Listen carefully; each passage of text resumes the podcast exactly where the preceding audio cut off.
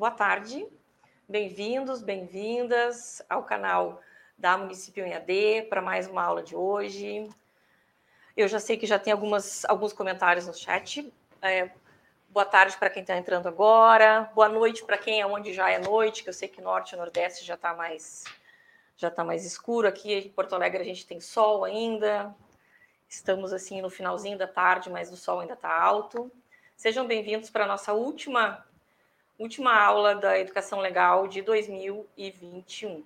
Né? Não significa que nós vamos parar por aqui. Né? A ideia é a gente continuar para 2022, mas para 2021 essa é a nossa última aula. A gente vai falar sobre planos de carreira, planos de carreira para os profissionais da educação, planos de carreira para os profissionais do magistério.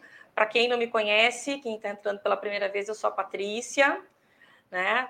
Uh, sou professora, sou advogada, sou sócia aqui da Instituto Município e a minha área de trabalho é a legislação de educação há muito, muito tempo. Não sei se eu posso dizer para vocês há quanto tempo, mas para não entregar a idade, mas eu também não me importo com isso, então, sei lá, acho que são uns, pelo menos uns 20 anos nessa função. Tá? Então, a minha área específica é legislação de educação, trabalho bastante com servidores públicos, mas a minha área de, de, de atuação mais, é, vamos dizer assim, mais próxima, né, mais restrita, é realmente com os profissionais da área da educação, e municipais especificamente.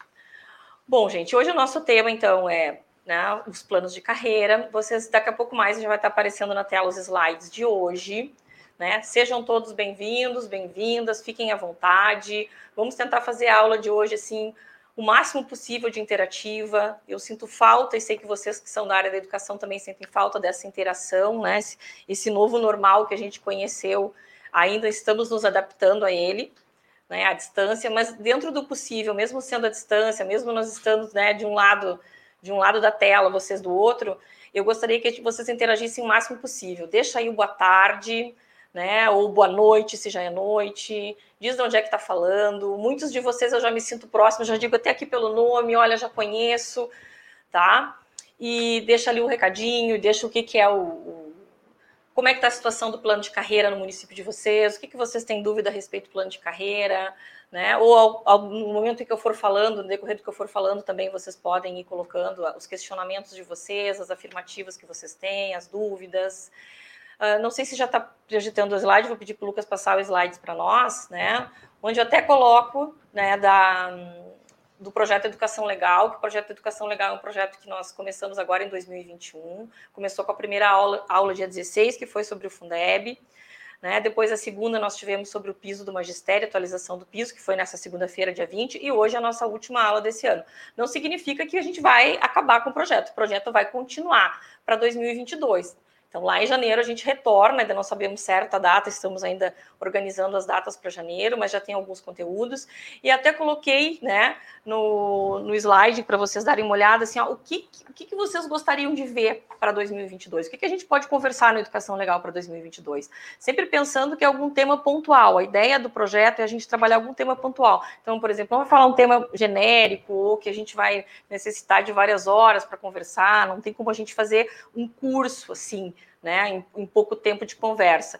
Mas uma, uma, questão pontual que eu quero que vocês querem esclarecer, um tema que vocês têm curiosidade, daqui a pouco dentro desse tema eu acho lá um assunto, uma questão específica e proponho.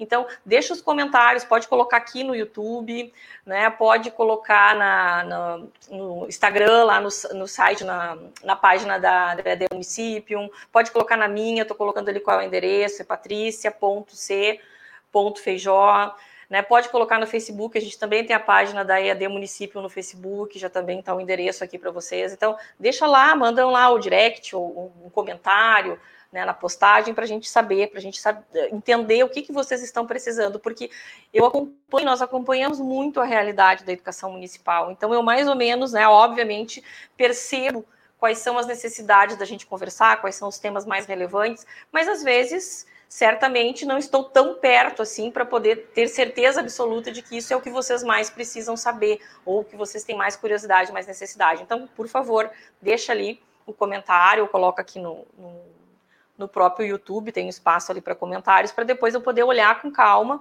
e a gente né, seguir o planejamento. Já tem alguns assuntos definidos, mas isso, esse planejamento é flexível e a gente pode mudar também. Bom, então, mais uma vez, bem-vindos, bem-vindas, fiquem à vontade. Né? Uh, boa tarde para quem está chegando, boa noite para quem já é noite. Vamos passando agora os nossos slides. Eu acho que eu tenho aqui o meu. Eu não sei onde é que eu coloquei o, o meu material de passar os slides.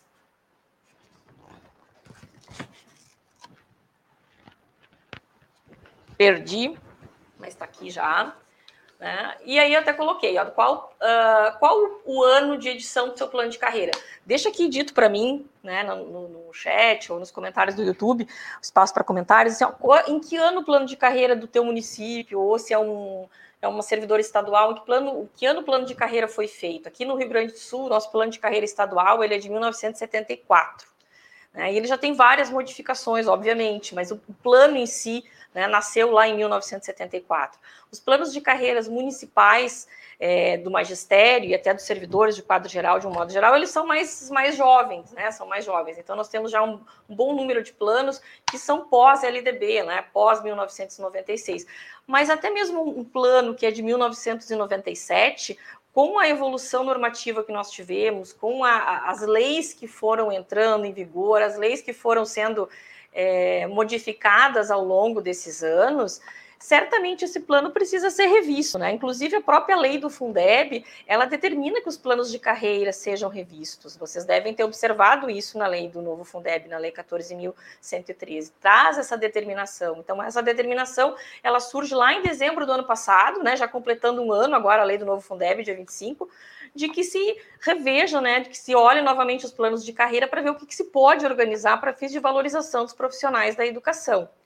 Então, por isso que eu trouxe o tema da valorização dos profissionais da educação, porque nós já estamos, né, a um, desde maio do ano passado, com a edição da Lei Complementar 173, nós já estamos, assim, sem a possibilidade de fazer qualquer tipo de revisão nos planos, porque, obviamente, nós vamos fazer revisão, muitas vezes vantagens são uh, majoradas ou são instituídas novas vantagens, né? Já que eu, já que eu preciso mexer no plano para poder instituir uma forma de valorização condizente com até os recursos do novo Fundeb. Mas bem, né? Então, a ideia de a gente conversar sobre o plano é essa, né? Porque eu sinto que as pessoas estão muito angustiadas, porque ao terminar a vedação da Lei 173, que termina agora no dia 31 de dezembro de 2021, as pessoas estão aflitas para irem lá, os servidores, os profissionais da área da educação, os secretários municipais de educação, as equipes das secretarias, né, para fazer as modificações ou para fazer alguma modificação que tem. A gente tem uma nova gestão que começou esse ano nos municípios, né? Então, houve eleição lá em 2020, em 2021 se iniciou uma nova gestão da administração pública municipal. E esses gestores entraram com planejamento, com planos, com ideias, e praticamente não puderam executar nesse ponto, pela questão da pandemia, né, onde os professores estavam afastados, trabalhando à distância, os alunos também, as escolas muitas vezes fechadas, a parte presencial. E então vem todo essa, esse, desejo represado, né, desses praticamente dois anos, vem a necessidade de, bom, o que nós vamos fazer para 2022, né? Muitas vezes não tiveram nem sequer a revisão geral anual também, em razão da Lei 173. Então, o nosso, nosso foco, foco hoje é o plano de carreira, tanto do magistério quanto o plano de carreira dos profissionais do magistério mesmo, né? Uh, apresenta para vocês então o nosso título, plano de carreira do magistério ou plano de carreira do, dos, do, dos, profissionais da educação? O que, que eu faço? Posso fazer um plano unificado? Eu preciso cada um ter seu plano? Dentro do plano de carreira dos profissionais da educação, eu posso colocar os profissionais da carreira do magistério, mas todo mundo vai ter a mesma carreira? Os profissionais do magistério vão ter a mesma carreira dos profissionais da educação que não são do magistério? Como é que funciona? Quem são essas pessoas? Quem está nos acompanhando desde o dia 16 já sabe quem são os profissionais profissionais da educação, mas hoje eu tenho uma novidade sobre isso, tá? Já sabe, né? Já tem uma ideia de quem são os profissionais da educação e aonde se localiza os profissionais, onde é que está localizado o grupo de profissionais do magistério dentro desse espectro maior que são os profissionais da educação escolar ou profissionais da educação básica, como chamam. Bom, eu trouxe duas novidades, né? Porque não sei se vocês observaram, mas nós falamos na primeira aula sobre o Fundeb, e aí eu conversei com vocês, com os profissionais, sobre os profissionais da educação. Conversamos ontem sobre o piso e voltei a falar dos profissionais da educação. E hoje falamos sobre os planos de carreira. Porque esses três assuntos estão interligados, né? Então não foi, foi propositalmente que a gente criou essa trilogia aqui na, na EAD Município, para que a gente pudesse né, pegar esse, esse, esse campo mais amplo. Não dá para dissociar uma coisa da outra. Né? Profissionais da educação, planos de carreira e Fundeb. Pró, a própria lei do Fundeb, como eu disse a vocês, ela impõe que se faça uma revisão né, nos planos de carreira. Então, esses três assuntos estão interligados. E esse conceito dos profissionais da educação, ele passa por esses três. Ou seja, eu preciso saber quem são os profissionais da educação quando eu vou pagar com 70% do Fundeb. Eu preciso saber quem são os profissionais do magistério, aí não é da educação, quando eu for pagar o piso nacional do magistério, eu for implementar o piso no meu município. E eu preciso saber quem são os profissionais da educação e quem são os profissionais do magistério quando eu penso em fazer um plano de carreira para eles, ou um único plano de carreira, ou dois planos de carreiras diferentes certo? Então, eu vou voltar a alguns assuntos do Fundeb ou do, do piso, porque isso é inerente, porque isso uma coisa está correlacionada com a outra, tá? E até que bem diretamente. Uh, vamos dar uma olhadinha no, no chat, por favor, só antes da gente começar, das novidades. Nossa, quanta mensagem, vamos lá. Então, lá é a primeira, a Maria Angélica de Dom Feliciano. Maria Angélica, boa tarde. A Maria Aparecida da Silva, boa tarde. Rondônia, que bom que está gostando, Maria Aparecida. Eu também estou gostando muito da participação de vocês, estou muito contente com a interação de vocês. A Maria Elisa, o meu tempo de contrato pode ser uh, contado para progressão e aumento de salário quando tomo uh, posse no concurso público. Maria Elisa, depende do que diz a tua lei, mas normalmente não, porque a progressão ela é uma vantagem de natureza de carreira né, de plano de carreira e ela, ela é uma vantagem para o servidor efetivo. Então, normalmente se exige, e é o correto, exige tempo de serviço no cargo. Então, eu não posso aproveitar lá o contrato que vem, uh, um contrato temporário, tá?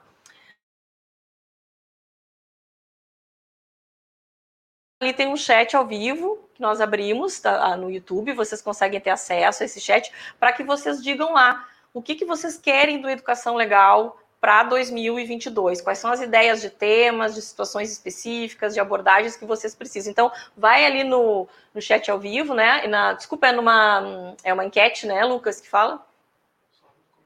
Só nos comentários, tá? E já coloca alguma coisa. Bom, uh, vamos ver aqui quem mais. O Everson, boa tarde, Everson, nosso colega aqui. A Joana, a Andréia Carigé, boa tarde. A Joana, é, de Arroio do Meio, ansiosa, Joana, eu também fico nervosa, ansiosa. Marielsa, né, de Tapes, boa tarde. Niedja, né, Almeida, boa tarde. A Janete, de Dom Feliciano, boa tarde, Janete, que bom que tu está presente. A Ivonete, boa tarde, Ivonete, que bom te ver por aqui. A Maria Lenilda, é, Frei Miguelinho, Pernambuco, que bom ter vocês aqui de Pernambuco. Vitor Plentes, ó, oh, Vitor, tudo bem? De Aceguá, bem-vindo. A Silvia, Silvia, seja muito bem-vinda, lá de Trindade do Sul. A Jaqueline Stona, professora municipal e estadual de Frederico Westphalen, Jaqueline. A Edilmara, boa tarde. Buíque, Pernambuco também, bem-vinda. Cristina Caetano, Cristina de Itacurubi, um abraço para Cristina. A Elaine, boa tarde. A Maria Elisa, boa tarde. Aldenice, boa tarde. Ai, peraí, um pouquinho que eu vou indo ali. A Quênia, de Caldas Novas, de Goiás, Quênia. De... Que bom te ver aqui outra vez. A Isabel Cristina, Isabel, que é de. Um... Agora me deu branco. Aparecida já passou também, já vi, de Rondônia, que bom. A Marta, boa tarde. Munique, Campos, boa tarde, de Caldas Novas de Goiás. Kleber, uh, Cristina, de Itacurubi. Uh, Silvia, que eu já falei, Maria Lenilda, Zanigley, boa tarde, Rosário do Sul presente. Bom, agora que eu já dei boa tarde, já recebi o boa tarde de vocês, já estou mais tranquila para a gente começar. vou parar um pouquinho, depois a gente volta nas, nos chats para ver se tem mais alguma pergunta, algum questionamento de vocês. Então, o que, que eu trouxe de novidade hoje? Isso nos faz retroceder um pouquinho no conteúdo que a gente estava vendo, porque, como eu disse para vocês, assim, ó, é um pouco complicado. Nós vivemos numa situação, atualmente nós estamos vivendo uma situação jurídica um tanto quanto peculiar, né? Porque essa primeiro essa função da pandemia, onde a gente foi foi se agregando novas normativas, novas regras para regulamentar um novo contexto legal e, e, e fático, né? De, de situações que envolvem o serviço da educação, o trabalho escolar. Uh, e também no Brasil a gente tem uma, uma situação que às vezes causa uma dificuldade, principalmente com quem trabalha na área do direito, com quem trabalha na área da legislação. A gente dorme com uma lei e acorda de manhã e ela mudou. Né? Então, nem sempre a gente consegue acompanhar com a velocidade que as leis mudam. Bom, aí eu trouxe como primeira novidade para vocês a portaria interministerial 10, que saiu agora, foi, ela é do dia 20 agora, de segunda-feira, mas ela foi publicada na terça-feira de manhã, ontem de manhã, tá? E essa portaria, ela traz, né, os, um, os as diretrizes operacionais do Fundeb, e essas diretrizes operacionais, entre outras coisas, essas diretrizes também fixam o valor que a gente chama de VAF, né, que é o valor aluno ano do fundamental mínimo, né, que é o valor do Fundeb mínimo do aluno lá dos anos iniciais do ensino fundamental. E esse valor é considerado o mínimo nacional, tá? E como a gente sabe, o piso nacional do magistério, ele é atualizado, como eu conversei com vocês na segunda-feira, ele é atualizado por essa variação do aluno, né, essa variação do valor do aluno uh, do fundamental urbano dos anos iniciais. Então, o que, que se faz? Normalmente, a orientação, né, o posicionamento do Ministério da Educação é que eu faça uma verificação da variação desse do, que variou, né, o percentual de fixação desse valor aluno-ano do, dos anos iniciais do ensino fundamental eu vejo sempre nos dois exercícios anteriores ao em relação ao exercício que tem que ser aplicado. Então, por exemplo, para saber quanto é que o piso ele vai ficar em 2022, eu preciso comparar essas informações de 2020 e de 2021. Então, é sempre os dois exercícios anteriores daquele no qual vai ser feita a atualização. Se a atualização vai ser feita em 2022, então os parâmetros que eu vou analisar, que eu vou verificar, são os de 2020 e de 2021. E agora, com esta nova portaria, que é a portaria número 10, até então, na segunda-feira, nós tínhamos uma previsão de variação, né, ou de crescimento do, do valor aluno do ensino fundamental nos iniciais de 31,3%, ou 31,33%. Com essa portaria, no momento em que ela fixa um novo valor né, do VAF mínimo, esse percentual cresce, ele passa para 33,2% ou 33,23%. Tá? E isso é, chegou ontem, né? Essa novidade chegou ontem, né? então a gente não encontra muita coisa. Os, gostaria que vocês já tomassem ciência disso, quem não sabe, mas eu acho difícil não saber, porque no momento em que isso chegou, isso começou a, a, a viralizar, né? Sindicatos, entidades, órgãos de, de de assessoramento, todos eles divulgando né, o nova, a, nova, a nova diretriz operacional do Fundeb e como é que isso se reflete no, no, no fundo.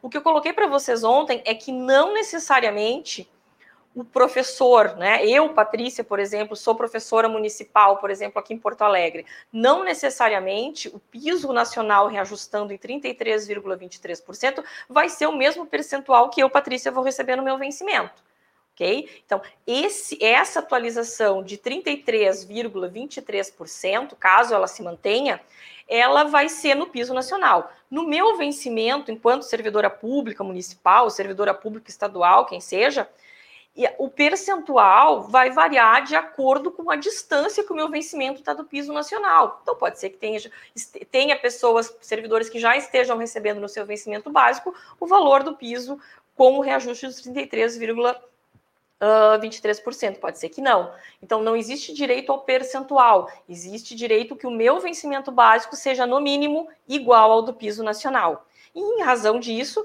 municípios vão dar né, aumentos diferentes, vão regular, vão reajustar o vencimento básico de seus profissionais do magistério, de acordo com, vamos dizer assim, a distância que o vencimento deles está do piso nacional, tá, gente? É, eu estava uh, ah, olhando, lendo um pouquinho sobre isso e viu uma, uma orientação da CNM, uma notícia, na verdade, da CNM, que é a Confederação Nacional dos Municípios, onde ela pede um pouco de cautela né, para os municípios. Olha, mesmo você sabendo que já saiu esse percentual dos 33,23%, não é hoje que o prefeito ou que o governador do estado ele vai mandar um projeto, porque ele até tem um certo impedimento em razão, um certo não, um impedimento, né, da Lei Complementar 173. Isso será feito no ano que vem. Não significa que isso será feito no dia 1 de janeiro de 2022, gente. Isso pode ser feito depois, até porque isso vai implicar em que se faça um estudo no município, em que se veja essa viabilidade, em que se uh, verifique as questões orçamentárias e financeiras do município, né? Qual é o impacto que isso vai ter como é que vai ser feito. Vamos supor que o prefeito vai fazer lá em, em fevereiro. Lá em fevereiro ele consegue mandar, a Câmara está em recesso, vamos supor que lá o teu prefeito ou o governador, o governador consegue mandar para o Poder Legislativo e o, e o prefeito lá para a Câmara Municipal, ele consegue mandar um projeto para mudar o vencimento básico lá em fevereiro, né? Se vai tramitar em fevereiro, a Câmara vai aprovar em março. Nada impede que se coloque lá nesse projeto um, uma, uma, uma, um efeito retroativo a 1 de janeiro, porque a partir dessa data que o piso deve ser atualizado. Então, não significa que os municípios precisam dar andamento nisso agora. E também, gente, a CNM também alerta isso, por quê? Porque está tramitando né, no Congresso Nacional uma, um, um, projeto de lei que muda a forma de atualização do piso. Lembra que eu conversei com vocês na segunda-feira? Quem não assistiu, vai lá e assiste. O projeto é o 34 quatro. Agora eu não lembro o número, gente. Agora me pegou no número, confundi com outro. Melhor eu nem falar, tá? Mas assim, ó, eh, existe esse projeto, ele está tramitando, depois eu até coloco ali, mas vocês têm isso na, na, na aula de, uh, de, de, de segunda-feira, tá? Isso está lá previsto, mas está tramitando esse projeto. Esse projeto, qual é o, o, o cerne dele, né? Qual é a, o, o objetivo desse projeto? Ele está tramitando desde 2008. Ele está desde 2008 tramitando pela, pela Câmara, pelo Senado, vai e vem, né? E o objeto dele é mudar a forma de atualização. Se ele for aprovado nos termos em que ele se encontra, a atualização não vai ser feita mais por essa variação do VAF do Fundeb, e sim pelo INPC, o que vai diminuir esse índice. Então, que, que acontece se amanhã uh, o Congresso aprovar esse projeto, né, for sancionado pelo presidente da República e for publicado? O que vai acontecer é que esse índice de 33,23% não vai se confirmar. Mas, para que o NPC seja aplicado, é preciso que essa lei entre em vigor até 31 de dezembro deste ano. Senão, vai ficar né, esse índice, a não ser que mudem o entendimento, alguma coisa assim, uma forma de que o MEC vê, mas até hoje todas as atualizações do piso foram feitas desta forma, calculando essa variação do valor aluno, né, do Fundeb anos iniciais, em razão dos dois exercícios anteriores àquele em que vai haver atualização. Seguindo esta lógica, a gente chega nos 33,23% não será aplicado esse percentual no, no, no, no desculpa, no piso nacional se né, for aprovado no Congresso Nacional, né, na, na, Câmara de Deputados, né, no, no, Senado, não lembro se agora já passou pelo Senado também, se for aprovado essa modificação na forma de atualização da Lei 11.738 do Piso Nacional. Aí sim, se disser que é o NPC e isso entrar em vigor até 31 de dezembro desse ano, nós teremos uma outra forma de correção do piso no ano que vem. A outra novidade que eu tenho né, é a alteração da lei do Fundeb. Então, a lei do Fundeb, antes de completar um ano, ela já está sendo alterada. Né, ela já está sendo alterada. Essa alteração ainda não foi sancionada, ainda não está publicada, então ela ainda não é uma lei, ela não está valendo, tá, gente? Essa é uma alteração que é proposta por um, pelo projeto de lei uh, 1418 de 2020, 3418 de 2021, que começou a tramitar este ano mesmo e já foi aprovado no Congresso. Né? Então, o que está faltando já foi encaminhado, foi aprovado semana passada, eu acho que até, se não me engano, foi no dia, se foi no dia 16, no dia que a gente estava fazendo a live aqui. Né? E já foi encaminhado para a presidência da República para sanção. Ainda, pelo menos até então, hoje de manhã, quando eu consegui olhar início da tarde, ainda não havia sido publicada a lei. Então, é uma lei, é um projeto de lei que muda a lei do Fundeb em vários pontos, não só em relação aos profissionais da educação, mas muda em relação a muitas outras coisas também. Eu até trouxe ia pedir para o Lucas projetar. Daqui a pouco eu peço para ele projetar, porque agora, nesse momento, ele está fazendo uma outra coisa mas eu quero mostrar para vocês, né? O que, que o que, que, esse projeto de lei modifica? Então, agora a gente precisa ver se ele vai ser aprovado, se ele, aprovado ele foi, se ele vai ser sancionado pelo presidente da República, se tem algum tipo de veto, se não tem veto, no que, que foi vetado. Claro que ainda o Congresso pode derrubar o veto do presidente da República. Então, vou pedir para o Lucas projetar para vocês. A, o projeto de lei que foi aprovado e que foi encaminhado para o presidente da República para sanção presidencial. Tá projetando? Ok. Se já está mostrando, eu vou pedir para o Lucas e para nós, se vocês estão conseguindo ver. Vamos ver qual é a página. Vamos ver que são várias, são 10 páginas aqui, né? Vários artigos que estão sendo alterados, modificados. Eu vou pedir primeiro para o Lucas ir lá para a página 6, porque eu não tenho como aqui conversar com vocês todas as, as, as mudanças que aconteceram. A gente pode até pensar em fazer isso numa outra, num outro encontro, né? Certo? Tá? Bom, ali no, no, na página 6, vocês vão ver que tem ali, entre aspas, artigo 21. Não sei se o Lucas consegue baixar para nós um pouquinho. Artigo 21, eu subi, né?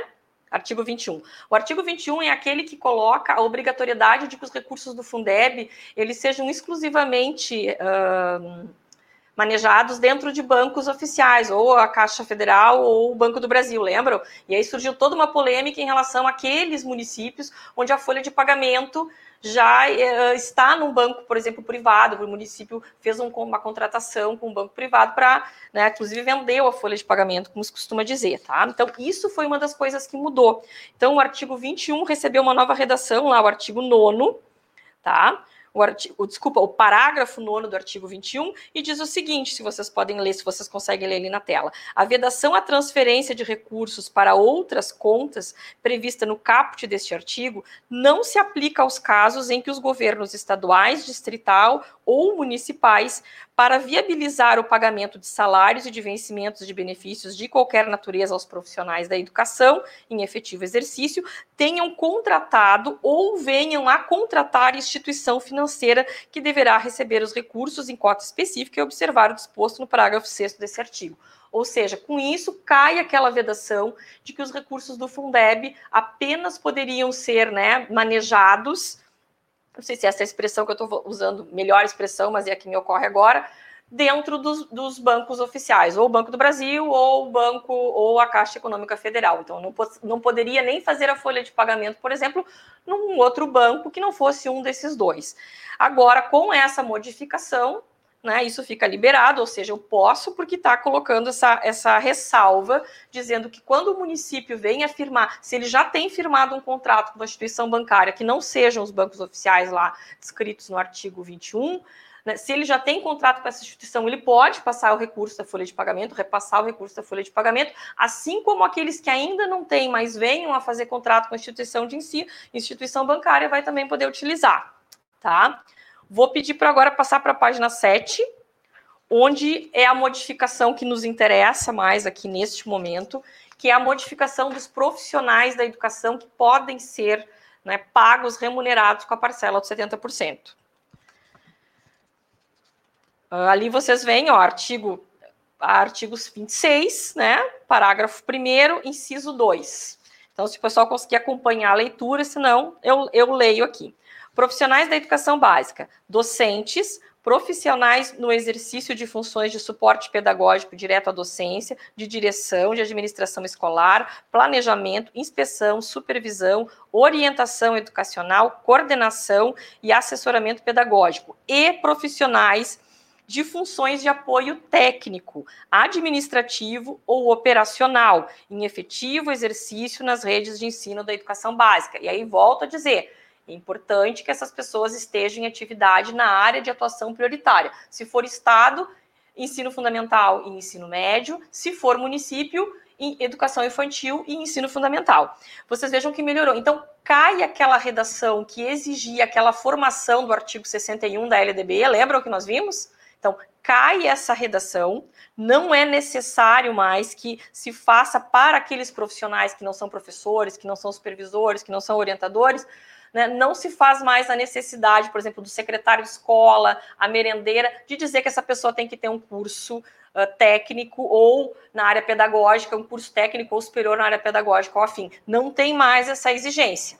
ok? Então, e coloca ali, bom, além daquele grupo que é os profissionais do magistério que eu já conheço, que eu estou né, super habituada de saber quem são os profissionais do magistério, que é o professor, que é o diretor de escola, que é o vice-diretor, que é o supervisor, que é o orientador. Além desses, a nova redação coloca o pessoal de apoio, as funções de apoio técnico, administrativo e operacional. O que talvez caiba se fazer, não vamos poder fazer hoje, obviamente, é a gente tentar né, esmiuçar o que, que seriam esses profissionais de apoio técnico, administrativo e operacional. Mas penso que aqui a gente consegue, com mais facilidade, enquadrar aqueles profissionais que a gente estava com dificuldade de enquadrar na antiga redação.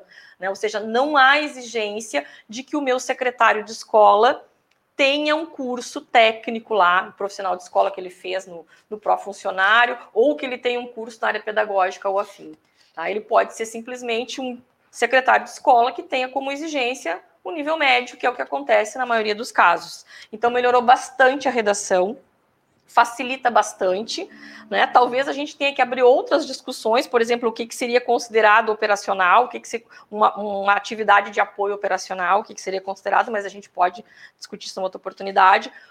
O psicólogo e o assistente social saem da possibilidade de 70%, então eu não tenho como pagá-los com 70% no momento que essa lei for publicada. Quem já pagou até agora, ok, né? Porque estava na vigência a lei na redação original que permitiu que isso fosse feito. Não preciso mudar isso. Até porque essa lei aqui, ela não tem efeito retroativo, não está previsto um efeito retroativo para ela. Essa lei entra em vigor na data da sua publicação. Então, no momento que ela for publicada, a partir dali, eu não posso mais custear com recurso de 70% do Fundeb o pagamento da remuneração do psicólogo, o pagamento da remuneração do assistente social, mas posso remunerá-los com os 30%. O artigo foi inserido o artigo 26A, que diz isso, que eu posso remunerar essas pessoas com os 30% do Fundeb, tá, gente? Então ficou bem mais claro, bem mais esclarecido. Queria trazer essa novidade aqui, porque no momento em que nós falamos, tivemos as nossas, as nossas aulas, o nosso momento de encontro, no outro dia mudou praticamente, então queria atualizar você sobre isso. Né? E podemos depois ver uma oportunidade de a gente poder discutir melhor essas questões, tá? Vamos entrar agora nos profissionais da educação, então. Se bem que nós já estamos falando, tudo que nós falamos tem a ver com eles, né? Quem são os profissionais da educação? Quem está acompanhando lá, acompanhou dia 16, acompanhou na segunda-feira, dia 20, já sabe que a gente tocou nesse assunto. Mas quem está entrando agora pela primeira vez, talvez não saiba. Então, vamos lá, não é demais a gente voltar um pouquinho atrás, né? Os profissionais da educação que nós vamos conversar hoje, não necessariamente né, eles são os mesmos profissionais da educação que vão ser para fins do pagamento de 70%. Essa é a primeira coisa que eu queria deixar claro para vocês. Os profissionais, o artigo 61 da LDB, quando ele descreve os profissionais da educação, ele vai continuar sendo aplicado. Quando a lei do Fundeb, ela vai lá e é modificada por esse projeto de lei que eu acabei de mostrar para vocês. Quando a lei do, essa lei do Fundeb é modificada, ela é modificada simplesmente para fins de pagamento. Não, é? não quer dizer, por exemplo, que eu não vá fazer exigência do secretário de escola para fins de entrar num plano de carreira específico. Compreenderam? Estou dando um exemplo prático aqui. Né? Por exemplo, para fins de pagar com 70%, eu não preciso exigir do meu secretário de escola ou meu agente administrativo, que faz a parte burocrática lá da escola, que ele tenha uma formação específica mas isso não significa que eu estou dispensado de exigir essa formação se eu quero colocá-lo dentro de um plano de carreira específico dos profissionais da educação, tá? Então, não misturem. Eu sei que parece um pouco difícil, mas a situação é essa. Eu não posso esquecer que uma lei está me dizendo para fins de pagamento numa determinada parcela e que agora o que nós estamos analisando aqui são os profissionais da educação que nós podemos criar para eles um plano de carreira de profissional da educação tá? Aí nós vamos aplicar novamente o artigo 61 da LDB e exigir aquela formação que o artigo 61 faz, até que ele venha a ser modificado também, até que ele venha a ser alterado, ou que venha sobrevenha alguma legislação, algum entendimento de um tribunal superior que nos diga não, não pode fazer isso, porque por enquanto é o que está vigente na Lei Federal 9394, né, que é a LDB, e tem que ser aplicado, tá? Então, para começar, profissionais da educação aqui que nós estamos vendo a partir de agora, não é mais profissionais de educação para fins do pagamento de 70%, embora muitos deles vão estar no plano de carreira dos profissionais da educação e também vão receber pelos 70%, tá? Mas quando eu for fazer cada uma dessas coisas, eu vou analisar uma situação diferente, eu vou analisar uma norma diferente. Para fins de pagamento de 70%, eu vou analisar lá o artigo 26 da lei do Fundeb para fins de constituir, saber quem são, identificar os profissionais da educação, para fins de criar um plano de carreira para eles, eu vou continuar olhando o artigo 61 da Lei 9394, ok? Bom, eu coloquei aqui vários é, figurinhas ali de, de, de, desenhos e tal de profissionais da, da educação, porque a educação ela é feita com muitos profissionais, né? Não consigo fazer educação só com o professor e o, e o aluno, só com a professora, né? E a, e a servente, por exemplo, que faz a limpeza. Na educação infantil, eu tenho um grande número de servidores que são necessários, né? Porque eu tenho os atendentes, eu tenho as pessoas que se dedicam à higiene das crianças, eu tenho é, a, quem está responsável pela alimentação, eu tenho a pessoa que faz o cuidado, né, nas escolas para que já a gente não, não precisa nem dizer para vocês, né, que cada vez mais a gente vê que as escolas precisam ter alguém responsável pela parte de vigilância, um porteiro, alguém que tranque os portões, que fique ali, que pessoas estranhas não possam adentrar. Então, a, a escola é formada por vários servidores, né? Para que a escola possa funcionar, eu preciso não só daqueles que estão dentro da escola, como eu preciso daqueles que estão fora da escola, na Secretaria de Educação também. Ok? Bom, é, o artigo 61 para nós aqui vai ser uh, fundamental para que a gente possa entender quem são esses profissionais. E volto a dizer, não podemos esquecer que aqui nós estamos falando de profissionais da educação para fins de ter um plano específico para eles, e não para fins de pagamento de 70%. Tá? Uma outra coisa que é importante, então, a gente analisar é que Uh, além dos profissionais que estão dentro da escola, como eu coloquei para vocês, a gente tem também os profissionais que estão na Secretaria de Educação e que são aqueles que estão dando também o suporte para que o trabalho escolar possa ser feito, né? Então vamos lá para o artigo 61, que a gente já viu na, na segunda-feira, também já mostrei para vocês no dia 16, mas a gente precisa voltar a ele de novo, né? Ele diz quem são os profissionais da educação escolar, ele descreve quem são os profissionais da educação escolar. E ele descreve ali no inciso 1, ele coloca que são os professores. Tanto o professor que tem só o curso normal de nível médio, como aquele professor que tem o curso superior de pedagogia ou a licenciatura plena lá para letras, para matemática, para história, para geografia, nós sabemos quem é esse profissional, é o professor. Tanto aquele que atua na educação infantil, quanto aquele que atua né, no, no ensino fundamental, ou aquele professor até lá do ensino médio. O inciso 2 do artigo 61 fala nos trabalhadores em educação portadores de diploma de pedagogia, com habilitação em administração, planejamento, supervisão, inspeção e orientação educacional, bem como com títulos de mestrado ou doutorado nas mesmas áreas. Esses profissionais também nós sabemos quem é. é o pessoal que a gente chama de apoio pedagógico, né? É o supervisor, é o orientador, é o administrador, o inspetor, quem faz o planejamento, né? Então, esses entram, coordenação pedagógica, assessoramento pedagógico, esses entram aqui dentro. Então, e inciso 1 e o inciso 2 não é dificuldade.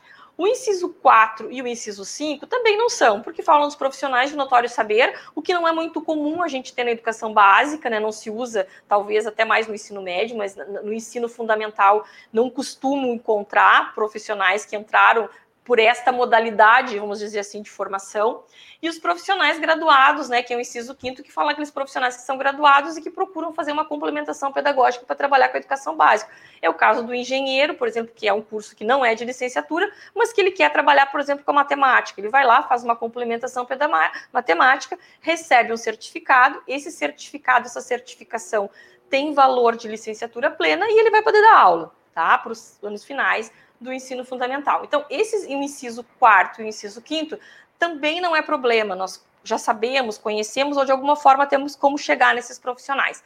A dificuldade aqui é o inciso terceiro, né, que fala nos trabalhadores em educação, portadores de diploma de curso técnico ou superior, em área pedagógica ou afim. Né? Quem seriam essas pessoas? Na questão do Fundeb, lembro que a gente falou muito claramente, né? E o FNDE batia muito em cima disso em todas as suas orientações, uh, apresentações que foram feitas pela internet, apresentações presenciais, materiais é, escritos, eles batiam muito nisso. Bom, para fins de remuneração de 70% do Fundeb, tem que ter a formação. Agora não tem que ter mais. Né? Por quê? Porque a lei do Fundeb foi mexida. A lei do Fundeb, foi, mas ela ainda não está sancionada, não foi publicada, então ela ainda não é lei. Então, se tudo se confirmar, o presidente da República sancionar, publicar, ok. Então, aí, para fins de 70%, eu não preciso mais. Mas não significa que eu não preciso exigir dos profissionais da educação se eu quero constituir para eles um plano de carreira. Tá? Então, eu preciso que esses meus trabalhadores na área da educação, profissionais da educação escolar, que não são do magistério, né? Ou seja, eles são profissionais da educação, mas não são do magistério, não, não entram naquele grupo menor, naquele bolo menor dos profissionais do magistério. Eu preciso que eles uh, tenham uma formação específica que se enquadre aqui no inciso 3 do artigo 61 da LDB, para que eu possa colocá-los dentro do plano de carreira. E aí é que complica um pouco um pouco não, complica bastante a vida de quem pretende fazer esse plano de carreira. Porque normalmente o meu secretário de escola, o meu agente administrativo, ele não tem essa formação técnica e nem pedagógica de nível médio ou que seja de nível superior. Né? Ele é alguém que ingressou no cargo de secretário, por exemplo, com uma exigência de ensino fundamental completo ou ensino médio. Bom, eu sei que agora para o Fundeb eu não preciso mais que ele tenha essa formação para pagá-lo, mas para fins do plano, né? Eu vou repetir isso sempre para que grude na nossa cabeça. Para fins do plano eu preciso. Então, se eu for fazer um plano e eu quiser colocar as atendentes da educação infantil, os monitores de ensino que vocês têm, os auxiliares dos professores, por exemplo, é necessário que eles preencham o requisito da formação e a formação indicada pelo inciso terceiro do artigo 61, ok?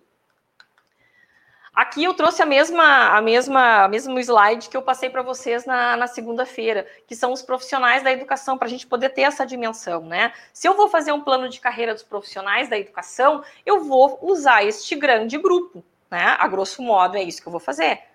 Se eu vou utilizar os, se eu vou fazer um plano de carreira do magistério, que são normalmente o que vocês têm o plano de carreira do magistério, então eu tenho um grupo menor, né? E eu expliquei para vocês na segunda né? E, e, e repito agora para que quem chegou possa entender, quem chegou hoje possa entender, é que, na, na, minha visão, os profissionais da educação escolar, ou os profissionais da educação básica, eles são um grande grupo, né? No sentido amplo, eles pegam até os profissionais da educação. Esse grupo grande abrange os profissionais do magistério. Os profissionais do magistério estão contidos dentro dos profissionais da educação. Todo profissional do magistério é um profissional da educação. No entanto, os profissionais do magistério, quando dentro deste grande grupo, eles fazem um grupo menor, em razão das características das atividades que eles desenvolvem, que são atividades mais vinculadas ao ensino-aprendizagem, vinculadas diretamente ao ensino-aprendizagem, quanto pela formação que eles possuem, que são formações efetivamente pedagógicas na área da educação, tá? Então, eu tenho um grande grupo profissionais da educação todos que estão lá dentro são profissionais da educação, mas alguns são profissionais do magistério. E aí eu formo dentro do grande grupo um grupo menor, um grupo mais restrito, que são os profissionais do magistério. Né? E aí é que preciso definir isso. No momento em que eu quiser criar um plano de carreira dos profissionais da educação, eu vou pegar esse grande grupo e dentro dele vem um grupo menor que é do magistério. Hoje, a maioria tem só o plano de carreira do magistério, então eu tenho só esse conjunto menor, que é o plano de carreira do magistério, e os demais servidores considerados profissionais da educação, mas que não são do magistério, eles normalmente ficam dentro do plano lá do, dos servidores do quadro geral, onde eu tenho o médico, onde eu tenho o engenheiro, onde eu tenho o agente administrativo, onde eu tenho o tesoureiro, né? E outros e outros servidores da minha administração também. Não é assim que funciona? Normalmente eu só tenho na área da educação o plano de carreira do magistério. Com o artigo 61 e a redação que ele recebeu ao longo da sua, né, ao longo da sua edição e a partir de 2009, com a emenda constitucional um, 59, né, isso se ampliou. Então, agora eu tenho os profissionais da educação básica. E, e, tenho até uma obrigação de ter. A própria Constituição, no artigo 206, ela diz que os profissionais da educação básica devem ter um plano de carreira. A questão é né, que a lei federal, ao descrever, né, e vocês lembram até que eu coloquei isso até na primeira, na primeira aula que a gente fez, dia 16, né? Quando a Constituição mudou a sua redação e ela passou a não mais utilizar a expressão profissionais do magistério e passou a utilizar a expressão profissionais da educação escolar, o legislador nos disse, né, nos deu um recado: olha, eu quero que valorize os profissionais da educação escolar e não apenas os profissionais do magistério, porque os profissionais do magistério são cercados de pessoas que lhe dão suporte e que não têm a mesma valorização. Né? Muito bem, então o, legislador diz também né, que uma lei federal iria descrever, né, explicar, uh, vamos dizer assim, estabelecer quais as categorias que são consideradas profissionais da educação. E essa lei né, é a lei que veio e que modificou o artigo 61 da LDB. Então, o que, que a gente pode dizer, né? Se afinal de contas a Constituição diz que os profissionais da educação precisam ser valorizados, eles têm que ter um plano de carreira. E diz que uma lei iria definir quem seriam os profissionais. Só que essa lei, ao vir, né, e ao definir esses profissionais da educação, ela exige que esses profissionais tenham uma formação específica.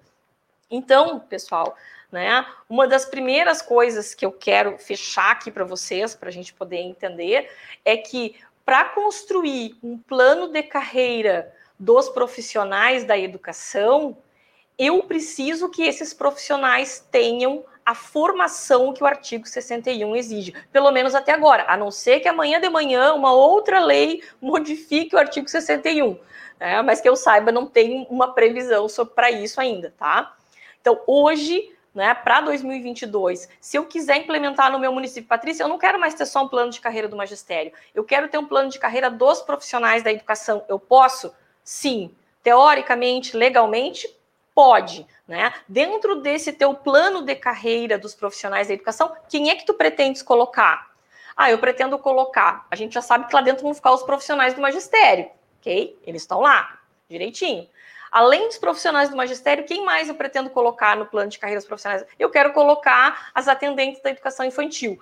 As atendentes da educação infantil, elas preenchem o critério de formação exigido por, pelo artigo é, 61 para uh, inciso terceiro, que é a formação técnica, né, de nível técnico ou superior em área pedagógica ou afim? Sim. Então, até até é possível criar esse plano de carreira e colocá-las dentro desse, desse plano. Bom, eu quero colocar dentro do plano de carreira dos profissionais da educação, eu quero colocar os secretários de escola. Muito bem, então vou lá fazer o mesmo questionamento. O meu secretário de escola, ele ocupa um cargo, ele é um trabalhador da área da educação? É ele tem formação né, uh, de nível técnico ou superior em área pedagógica ou afim? Não. Então, ele não poderia entrar no plano de carreira. A rigor, ele não poderia fazer parte do plano de carreira dos profissionais da educação. Tá? Em 2015, o Ministério da Educação ofereceu aqui no Rio Grande do Sul, para Rio Grande do Sul, Paraná, Santa Catarina, um curso que foi feito na FAMURS, que é a Federação das Associações né, dos Municípios aqui do Rio Grande do Sul, que foi ofertado na FAMURS, e que eu fui convidada para assistir o curso, fazer a formação, porque eles estavam formando capacitadores, tinham outro nome, ou coordenadores, alguma coisa assim, que iriam viajar pelos municípios do Rio Grande do Sul para tentar explicar e orientar os municípios para fazer o plano de carreira dos profissionais da educação escolar. Muito bem, eu participei não na condição de ser formadora ou de ser capacitadora, né? Mas simplesmente participei na, na, na condição de ser uma docente que trabalha na escola de gestão da, da FAMURS, que dá cursos lá, na verdade. Tá?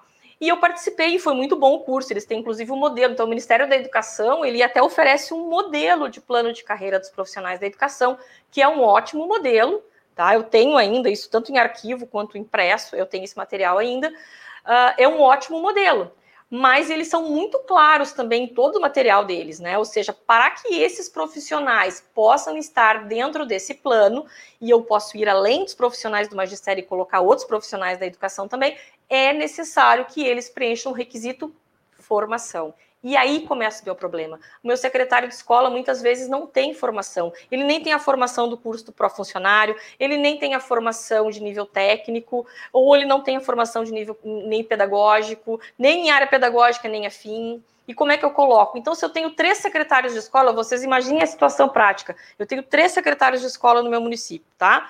E aí, esses três secretários de escola, dois têm formação, ok, fecha direitinho com o artigo 61, para inciso terceiro, e um não tem. Como é que eu faço isso? Eu coloco dois dentro do plano de carreira e dois eu deixo fora? Então se perguntem, por que que até hoje a gente não encontra municípios que tenham o plano profissionais, plano né, de profissionais da educação escolar? é por isso. Né? Podem cuidar aqui no Rio Grande do Sul, eu não conheço município que tenha conseguido instituir o plano dos profissionais da educação e reunir dentro desse plano tanto os profissionais que são do magistério como aqueles que são da educação, mas não são da área do magistério. Não conseguimos, não consigo um município. Se tiver algum, por favor, deixe o recado. Pode ser que exista e eu não conheça, mas realmente desconheço um município que tenha conseguido fazer o plano dos profissionais da educação e colocar todos dentro desse grande plano, em razão de que alguns servidores têm formação e outros não. Então, é muito difícil conseguir fazer o plano. É impossível? Não, não é. E dentro desse plano, tá? Ah, Patrícia, tudo bem, eu consegui. Todos os meus profissionais da educação têm formação, todos os meus profissionais da educação estão ali alinhados com o inciso terceiro do artigo 61 da LDB, e eu vou colocar todo mundo lá dentro. Vai ter o pessoal do magistério e vai ter o pessoal do que não é do magistério também, mas que é da educação escolar. Pode? Pode, legalmente a gente está amparado. A Constituição diz que é assim, a LDB nos diz que pode ser assim também. Mas aí vem o, o questionamento: bom, mas aí como é que eu faço? Fica todo mundo misturado lá dentro, junto e misturado, né? Ou vou precisar separar? Né? É lógico que eu preciso ser diferente. Eu não posso colocar para os profissionais da educação escolar uma carreira idêntica aos profissionais do magistério. Até porque os meus profissionais da educação escolar, eu não sei se isso acontece em todos os municípios pelo Brasil, mas eu já vi muitos municípios, os profissionais terem uma expectativa, os profissionais da educação que não são do magistério, terem uma expectativa de que eles vão ter um plano de carreira idêntico ao dos professores, onde eu vou ter mudança de nível, onde eu vou ter mudança, né, vou ter algumas vantagens específicas da área do magistério. Não é para ser dessa maneira. Né? É claro que eu posso criar para os meus profissionais da educação escolar algum tipo de progressão que seja baseada na formação, né? ou seja, na formação, na titulação dele. Mas, por exemplo, não seria muito lógico eu colocar para o secretário de escola uma progressão de formação, de titulação que vá até o doutorado, quando a gente sabe que isso é mais ligado à área dos profissionais do magistério, não é verdade? Então, é preciso fazer essa, essa, essa ponderação.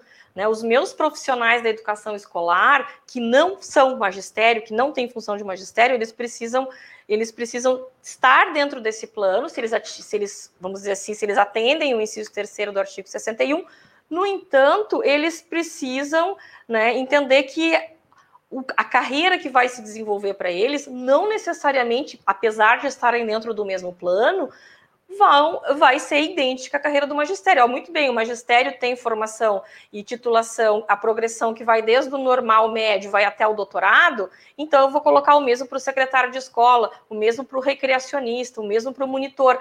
Não tem muita lógica, né? Ah, mas a minha monitora, por exemplo, ela tem é, pedagogia. Ok, então ela pode migrar, fazendo um novo concurso público, sendo aprovada e sendo nomeada, ela pode ser professora, né? O que não pode é ela trocar de cargo sem fazer concurso, certo? Então, isso vai acontecer também. Então, a gente tem vários casos de pessoas que nos consultam, me perguntam: Ah, Patrícia, eu tenho umas atendentes da educação infantil, elas já têm especialização em educação infantil e continuam sendo atendentes. Como é que a gente faz para elas poderem ter as mesmas vantagens dos professores, fazendo concurso para professor e passando para o cargo de professor ao ser nomeado. Então, eu não posso simplesmente vocês compreendem? Eu não posso simplesmente transportar né, e dar a, a, ideia a essas pessoas de que elas vão ter todas as vantagens não sendo professor. No magistério também, até por, e por que essa valorização maior do magistério dentro dessas possibilidades? O magistério, por exemplo, tem situações diferenciadas, tanto de formação, quanto exigência do concurso público. Para eu poder ser servidor da área do magistério, eu tenho que ter feito concurso de provas e provas de títulos. O título é obrigatório pela Constituição. Né? Tem uma diferenciação na atividade, são atividades que são vinculadas diretamente com o ensino-aprendizagem, enquanto que os outros me dão o suporte. Isso não significa que não sejam importantes, são, certo? Mas é preciso que fique claro para vocês e para os servidores de vocês que os profissionais da educação precisam ser valorizados, mas não necessariamente eles terão uma carreira idêntica aos profissionais do magistério. Acho que nessa altura da, da nossa, nossa conversa aqui, vocês já perceberam que é bastante difícil conseguir fazer um plano onde eu tenha profissionais do magistério, profissionais da educação que não são do magistério, e dentro dele eu consiga fazer uma divisão, né, ou pelo menos algumas coisas serão comuns para os dois, outras serão diferenciadas em que eles tenham valorização, valorização de acordo com a categoria que eles pertencem, né? Vamos dar uma olhadinha no nosso chat aqui, que eu acho que eu falei bastante e deve ter bastante pergunta.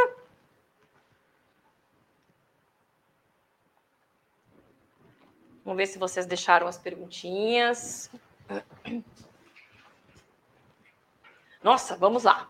Jonas já tinha dado é, boa tarde. A Helena, Getúlio Vargas, coordenadora pedagógica, aulas muito boas e importantes, pois temos conhecimento das questões legais que fazem parte da nossa vida profissional. Que bom, Helena. A intenção é justamente essa, é de que a gente possa trazer informação. Né? Uh, Rose Maia, a Marta de Oliveira, Santa Maria, bem-vinda. Marta Nara, uh, de Itati, Isabel Cristina também, adoro as tuas aulas, Isabel, que bom a Sirlene, de Triunfo. Sirlene, um abraço, seja bem-vinda. A Niedia, professoras readaptados podem ser pagos pelo Fundeb? Olha, Niedia, eu acho que sim.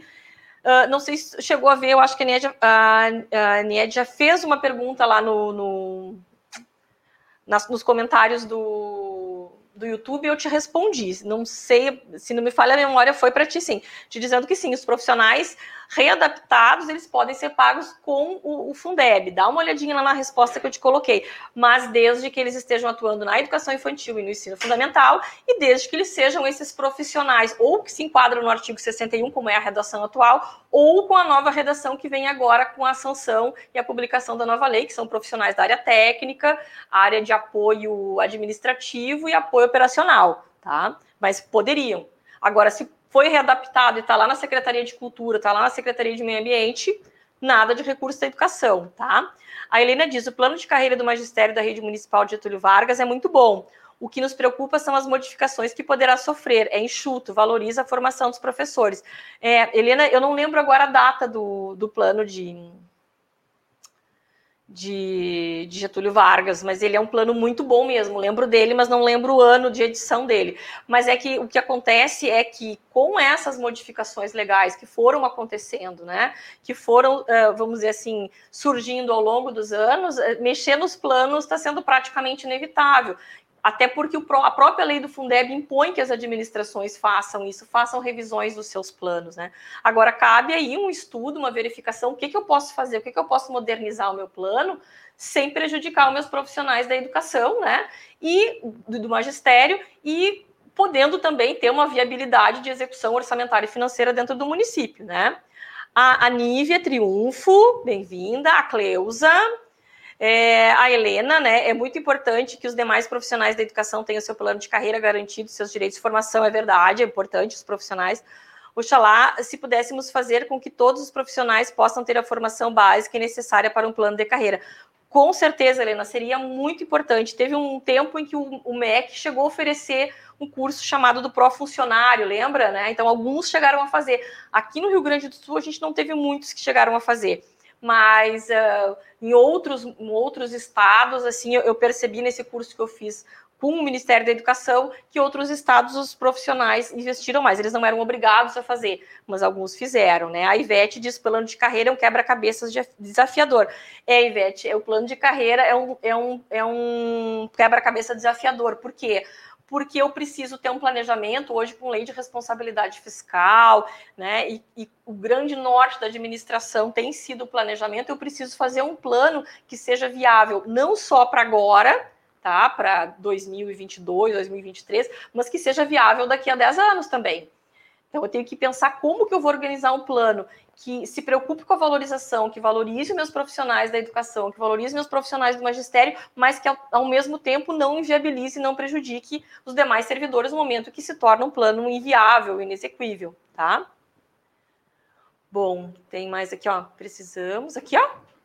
Precisamos de uma aula explicativa para especificar quem pode receber os 70%. Sim, Marielsa, até já teve, a gente fez no dia 16, mas acho que nós vamos precisar repetir né, dos 70, porque agora com a nova redação. Mas primeiro vamos esperar que a lei seja sancionada e publicada. Aí sim a gente pode fazer, porque daqui a pouco a gente corre o risco de ter alguma coisa vetada, né? E aí a gente já fez, vai ter que fazer outra vez. Então, Marielsa, com certeza vamos falar dos 70% novamente mas vamos esperar a lei ser sancionada e publicada. Deve ser nos próximos dias que isso vai acontecer. Né? Então, é um quebra-cabeça, né, que eu estava falando para a Ivete de Triunfo, né, Ivete, é que a gente precisa coadunar isso. Ou seja, não basta que o meu plano de carreira eles tenha uma perspectiva de cinco anos para frente. Eu preciso mais do que isso. Eu preciso saber como é que ele vai ser daqui a 10, 5, 15 anos.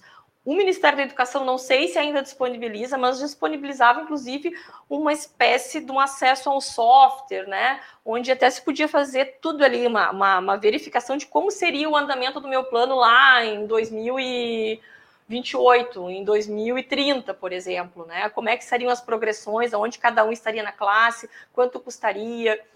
Então, era muito bom esse material do Ministério da Educação, que eu não sei se continua disponível né? Até podemos verificar se ele continua disponível.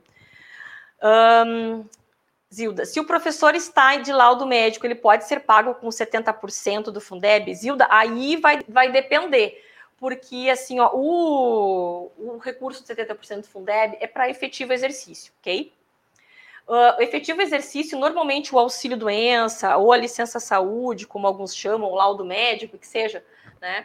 ele é considerado como efetivo exercício, tanto que aquele tempo conta até mesmo para fins da minha aposentadoria, certo? A questão é ver quem é que está pagando diretamente esse auxílio, se é o fundo ainda. Eu acho agora com a nova reforma da Previdência uh, não é possível, né? Também não sei, porque aí já foge um pouco do meu conhecimento a parte da, da, da Previdência. Mas penso que, assim, a própria lei do Fundeb diz que eu posso pagar qualquer tipo de afastamento que não seja um afastamento definitivo, que seja um afastamento temporário. Bom, princípio, uma licença para tratar de problemas de saúde é um afastamento temporário. O que eu preciso analisar, fora isso, é essa questão: quem custeia esse, esse afastamento? Quem custeia esse laudo médico, ou esse auxílio doença, ou esse uh, licença para tratamento de saúde, como alguns chamam? Tá legal? Uh, quem foi que tinha perguntado? Zilda, né? Eu acho que é isso que a gente precisa verificar, tá, Zilda? Se isso está sendo custeado por uma autarquia, a previdenciária ou pelo fundo, bom, aí não vai ser com 70%. Mas se isso está sendo diretamente pelo município, eu penso até que se poderia pagar com 70%. A questão é como os tribunais de contas dos estados vão analisar isso. Eu acho que podemos aguardar um pouquinho para que os tribunais de contas se manifestem a respeito disso. Porque, assim, ó, mesmo o FNDE, por exemplo, eu não lembro se eles têm manifestação a respeito de tratamento de saúde, tá? Não lembro mesmo. Uh, se eles, mesmo que o FNDE se manifeste a respeito disso, a gente tem que lembrar que não é o FNDE que fiscaliza a aplicação dos recursos do Fundeb ou 70%. Quem faz isso são os tribunais de contas dos estados. E aí eu posso ter uma variação de interpretação. Aqui no Rio Grande do Sul eu posso ter uma, no Paraná ter outra, no Pará outra, do tribunal de lá. Mostrei para vocês no dia 16 toda a variação né, de interpretação que os tribunais de contas pelo Brasil têm em relação ao abono do Fundeb. Uns dizendo que pode, outros dizendo que não pode. Ah, uma coisa que eu lembrei, uma coisa muito importante. Nessa redação dada à lei do Fundeb, por esse projeto que foi agora aprovado pela Câmara e está lá para sanção presidencial, está expressamente previsto que eu posso fazer o abono. Tá? Tá expressamente ver se isso não vai ser vetado, tá? Então é isso, tá, Zilda? Acho que a gente precisa aguardar um pouquinho. Eu acho que dentro da descrição que a lei do Fundeb dá, e levando em consideração, pensando que esse, esse benefício possa estar sendo custeado diretamente pelo erário, né, lá municipal, talvez pudesse pagar com 70, tenho dúvida. Mas acho que neste momento não caberia fazer isso. É aguardar um pouco para a gente ver qual a interpretação que vai sair disso. Uh, Cirlei, boa tarde, parabéns pela exposição, muito boa, as três aulas, gratidão, admiração por você. Cirlei, eu que fico grata por estar tá aqui nos prestigiando e estar tá assistindo as três aulas. A Jaqueline, aulas muito boas, obrigado, Jaqueline. Vamos, vamos rumo ao ano que vem. Deixem lá nos comentários de vocês, as, a Ana Mendes de Triunfo, um abraço. Deixem lá nos comentários de vocês o que, que vocês gostariam de ver para o ano que vem, os assuntos, temas e tal, para a gente colocar. Tá legal? Uh, mais algum aqui? Uh, não, né? Não, acho que foram todos aqui, tá? Bom, vamos seguir então da nosso, do nosso material aqui. Eu acho que nós já estamos bem adiantados, né? Uh, coloquei para vocês aqui alguns diagnósticos, agora eu já vou é, Coloquei para vocês assim alguns parâmetros. Eu não gosto de dar muito passo a passo. Eu acho que isso não funciona para todos e a gente está muito no início disso, então fica complicado a gente dizer não. É assim que se faz. Estamos temos que construir isso. Eu sei que os municípios, os municípios em especial, ficam muito, muito aflitos para ter uma fórmula, para ter uma receita de como fazer. Né? Mas essa receita ela não vai, ainda que se possa fazer uma receita, essa receita não vai funcionar é, para todos os municípios. A gente precisa fazer uma customização. Cada município tem a sua peculiaridade, tem a sua, a sua realidade, o seu contexto e precisa ser analisado.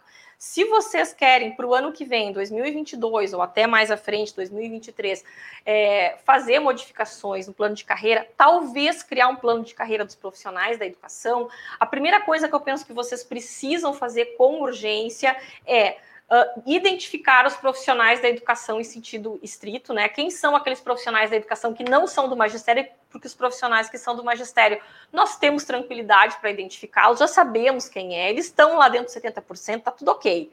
Tá? Quem é do magistério, a gente não tem dúvida. A questão é quem é da educação, mas não é do magistério. Então, eu recomendaria que vocês, a primeira coisa que fizessem em relação ao plano ou modificações no plano, seria identificar quem são esses profissionais. Se eu fosse construir um plano para esses profissionais ou colocá-los dentro de um plano maior, que seria um plano dos profissionais da educação, quem seriam essas pessoas? Vamos fazer um relato, né? Vamos fazer lá, vamos supor, quantos secretários de escola eu tenho, quantos agentes administrativos, quantas merendeiras, quantas cozinheiras, quantas serventes, auxiliares de limpeza, é, vigilantes da escola, uh, intérprete de Libras, que mais que a gente pode pensar? Monitores, atendentes, vamos fazer um mapeamento. Né, de quem são essas pessoas. Agora eu vou para a formação. Se a lei do Fundeb vai deixar de exigir a formação por 70%, melhor naquele ponto. Mas aqui eu não tenho essa exceção da formação. Aqui, para ter plano de carreira, eu continuo tendo que exigir a formação. Então eu preciso ver, bom, agora que eu relacionei todos os meus servidores que são profissionais da área da educação, vamos ver os meus monitores, por exemplo, qual é a formação que a lei que cria o cargo exige? Ah, é essa. E qual é a formação que eles têm? Tá? E assim eu vou sucessivamente, pelo menos para mapear essas pessoas, saber, bom, aqui tem a formação que eu exijo, aqui tem a formação que eles preenchem e eles vão além disso. Por exemplo, além de ter a formação que eu exijo, eles têm a formação também lá do a mais. Bom, agora a formação que a minha lei exige, a formação que eles têm, ela tá dentro do artigo 61 ou não? Inciso terceiro. Se ela não estiver a rigor, então ele não pode entrar no plano. E aí, como é que eu faço se eu tenho um que está dentro do plano e outro que não está, outro que não pode estar? Então é muito complicado. Mas o primeiro passo para que vocês saibam, eu acho, mesmo que vocês não cheguem a fazer o plano de carreira dos profissionais da educação, é fazer um mapeamento desses profissionais. Quem são os profissionais da educação que não são do magistério? Quem são eles? Quantos são? Que cargos eles ocupam? Qual é a lei municipal que criou o cargo, qual é a exigência que a lei municipal traz para a formação de escolaridade para que ele possa estar naquele cargo ali, e qual a formação que ele tem além daquilo. Porque se eu estava exigindo nível médio para as monitoras, o normal de nível médio, o que, que, eu, o que, que ela tem a mais? Né? Então eu preciso mapear esses profissionais e saber quem eles são. Os profissionais do magistério eu também faço isso, obviamente, mas eles são mais simples para nós. Nós conhecemos eles, não há dúvidas em relação a quem eles são. Tá? E eu coloquei ali analisar a questão da formação, então, do artigo 61, inciso 3, se tem, se não tem. Coloquei duas resoluções ali do Conselho Nacional de Educação, que é a resolução 9 de 2009, a resolução, e desculpa, parecer, né, 9 de 2009 e a resolução 5 de 2005, que traz algumas né? Algumas coisas que podem auxiliar vocês a entender melhor quem são esses profissionais. E, e, depois, assim, identificando esses profissionais da educação, eu também vou ver quem são os profissionais do magistério, e ali eu tenho meu grande grupo e vou analisar a possibilidade de eu ter um plano de carreira, que vantagens eu vou instituir para esses servidores que vão fazer parte do plano de carreira ou não, se cabe fazer todas as vantagens que eu vou ter do meu, dos profissionais do meu magistério, como eu disse para vocês, não vejo essa possibilidade né? Não posso simplesmente colocar todo mundo dentro, né, da mesma, da, do mesmo saco lá, da mesma panela, como se fossem todos iguais, embora eles possam fazer parte do, do mesmo plano, é necessário que dentro desse plano eles tenham lugares diferentes, porque eles são servidores que têm uma natureza diferente, que têm uma formação diferente, que têm funções diferentes, ok? E do plano de carreira, obviamente, precisa de um projeto de lei. Esse projeto de lei ele vai ter que estar acompanhado de uma, de uma estimativa de impacto orçamentário e financeiro, né, para poder ser mandado ao, ao Poder Legislativo Municipal, ou se for o estadual, no caso dos professores estaduais da, da Assembleia Legislativa, e assim uh, várias outras coisas. Eu preciso saber quem são esses profissionais. Eu preciso pensar que eu vou precisar fazer um enquadramento desses profissionais, gente. Né? Porque no momento em que eu pego o profissional, eu tiro ele de um plano de carreira e coloco ele dentro de outro, eu crio novas classes, novos níveis, novas progressões, eu preciso ter regras de enquadramento dessas pessoas dentro desse novo plano. Eu costumo dizer, sempre que eu fiz algum trabalho no município relacionado a planos de carreira, que dá bastante trabalho fazer um plano de carreira, né? E eu já tive uh, a oportunidade de ajudar em vários planos diversos, né? Mas o trabalho mesmo começa quando o plano de carreira termina. Porque quando o plano de carreira termina, ele é aprovado pela Câmara, ele é sancionado pelo prefeito, publicado, eu aí começo o trabalho de fazer o enquadramento de todos os profissionais que estão dentro do meu plano de carreira, em que classe ele vai ficar, em que nível ele vai ficar, quais são as vantagens que ele vai perceber, se vai ter diminuição de vantagem, se vai ter redução de vencimentos, eu preciso pagar uma parcela complementar, porque isso não pode acontecer, e várias outras situações. E é depois que a lei está pronta, é que as, muitas vezes começam a aparecer determinados problemas que eu não percebi que iam acontecer antes. Tá? Então, fazer o plano não é uma coisa simples, não pode ser feito da noite para o dia. E, e, tanto não é simples e tanto não pode ser feito que desde 2009 nós temos o artigo 61. E até hoje não vi plano de carreira dos profissionais da educação. Pode ser que tenha, não duvido que tenha, acredito até que possa ter um ou outro, mas deve ser uma exceção. As pessoas não conseguem fazer. Né? Talvez daqui mais para frente a gente consiga, mas neste momento é bem difícil. Até aqui foi bem difícil. Talvez a partir de agora a gente consiga construir planos de carreira que sejam planos de carreira dos profissionais da educação e não apenas planos de carreira do magistério. Mas eu tenho que saber estruturar isso. Tá? Bom, mandado o plano lá, mandado o projeto de lei para a Câmara, a Câmara aprovando, o prefeito sancionando, bom, aí virou lei. Aí eu vou fazer todo o enquadramento, aplicação, eu vou ver como é que esse plano se aplica né? Eu vou ter que fazer todo um treinamento do meu pessoal da Secretaria de Educação, eu vou ter que fazer um treinamento lá, conversar com o pessoal da área de pessoal, dos recursos humanos, para poder entender a nova sistemática que eu criei dentro dessa nova lei. Então, sempre que uma nova lei é editada, obviamente vem dificuldade de interpretação, vem dificuldade de aplicação, é natural. Deixa eu dar mais uma olhadinha nos. Uh, nos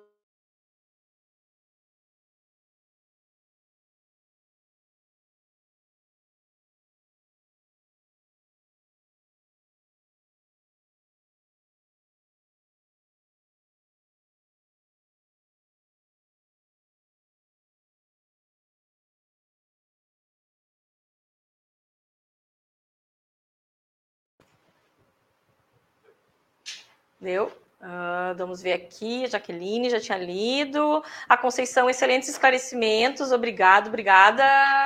É Conceição, que agradeço. A Maria Lenilda, uma aula uh, com a nova lei do Fundeb que está para ser sancionada, seria ótimo, pois você explica os mínimos detalhes. É, eu acho que seria bom mesmo a gente conseguir fazer, Maria Lenilda. Não, uh, a lei, na verdade, ela não vai, não vai ser uma nova lei do Fundeb, tá? O Fundeb vai continuar com a lei 14.113. Essa lei vai modificar alguns artigos de dentro da lei do Fundeb, mas que vão ser bem importantes, que a gente precisa destacar, né? A Aldenice, Ela diz ali, é, de Jaru, Rondônia, bem-vinda, estou gostando, mas o novo piso ainda não está decidido, foi isso que entendi. Na verdade, assim, é, Aldenice, assim, é o piso, por enquanto, eles, ele, não é que eles não estejam decidido, tá? É que, assim, ó, na verdade, só vai se concretizar esses 33,31%, ah, desculpa, 33,23%, eles só vão se concretizar no fechamento do exercício de 2021, que é dia 31 de 31 de dezembro agora, tá? Então, se até o dia 31 de dezembro a lei do Fundeb não for modificada, não for publicada uma lei modificando a forma de correção do piso, está definido os 33,23% de atualização. Pelo menos esse é a lógica do que sempre foi feito de atualização do piso, tá? O que não está, vamos dizer assim, que corre o risco de mudar, né, que não esteja definido. Definido até está mas só vai se confirmar mesmo aquele definitivo lá 31 de dezembro. E só vai se confirmar se até 31 de dezembro não sobreviver uma outra lei que modifique a forma de atualização. No momento que a, essa nova lei vier e ela modificar dizendo que é para o INPC, não vai ser mais 33,23%, e sim o índice que se apurar dos últimos 12 meses do INPC, que eu não tenho ideia de qual seja o valor, tá? A Zilda pergunta ali, licença prêmio pode ser em pecúnia, ou seja, pode ser pago pelo Fundeb? Pode, Zilda. Claro que agora a gente tem uns certos impedimentos da Lei 173, né? Se for contar o período a partir de 28 de maio do ano passado. Mas, né, supondo que essa pessoa já completou o direito da licença prêmio antes de 28 de maio de 2000 e e 20, 20, né, 2020, ou que essa pessoa vai completar a licença prêmio o tempo que falta, por exemplo, lá em janeiro, lá em fevereiro de 2022, lá em março ou no decorrer de 2022. Sim, pode pagar licença prêmio e pode pagar por 70%. Quem recebe dentro de 70% pode receber a licença prêmio dentro de 70% também, tá? Mesmo que ela seja lá em pecúnia, ou seja, não é aquela licença prêmio que eu vou tirar em gozo, que eu vou me afastar do trabalho, eu vou receber em pecúnia, eu vou continuar trabalhando e receber em dobro, muitas vezes, como fazem, tá? O X a mais ok, pode receber com 70%. Agora, por quê? Porque a licença prêmio é uma licença, ele é um afastamento temporário, não é um afastamento definitivo do servidor. Então, ela conta como até como efetivo exercício, ainda mais se eu for receber em pecúnia, ou seja, se eu continuei trabalhando e estou recebendo, tá? Eu acho que era isso, né? Não temos mais perguntas. Qualquer coisa vocês voltem com as perguntas. Né? Conseguimos hoje também ser um pouco mais rápido, mas o assunto foi extenso. Bom, pessoal, agora quero me despedir de vocês para 2021. Dizer que assim, ó, o projeto não está acabado, a gente continua em 2022. Espero as, as, as, as, matérias que vocês acham, né, as sugestões de vocês, é a partir do que vocês precisam que a gente trabalha. Eu estou muito contente hoje de poder dizer para vocês, bem no último dia da nossa, do nosso encontro de 2021, eu fico muito contente de, de, de poder dar essa notícia hoje para vocês, né? De que a gente está lançando o primeiro curso EAD na área da educação, é o primeiro da, da, do município um EAD na área da educação, então eu estou muito contente, foi um, é um trabalho de vários meses que vem sendo desenvolvidos para que a gente pudesse lançar esse curso dentro da nossa plataforma, ele é um curso EAD, então qualquer pessoa de qualquer lugar vai poder fazer o curso, Uh, e, e, o curso especificamente vai se tratar dos profissionais, uh, do, uh, profissionais da educação. Eu sei que muitos de vocês, como a gente acabou de ver agora, né? Eu, eu não, até não vi ninguém comentar, assim, mas gostaria que vocês colocassem ali. Vocês acham que é simples fazer esse plano de, dos profissionais da área da educação? Eu acho que ficou muito claro que não é. E uma das coisas que, uh, que vamos dizer assim, que me moveu mais para a gente fazer esse projeto da educação legal e o projeto do, do, do, primeiro curso EAD que nós vamos lançar pela Município EAD foi saber da dificuldade que existe muitas vezes dentro das secretarias de educação de ter informações pontuais sobre a área da educação.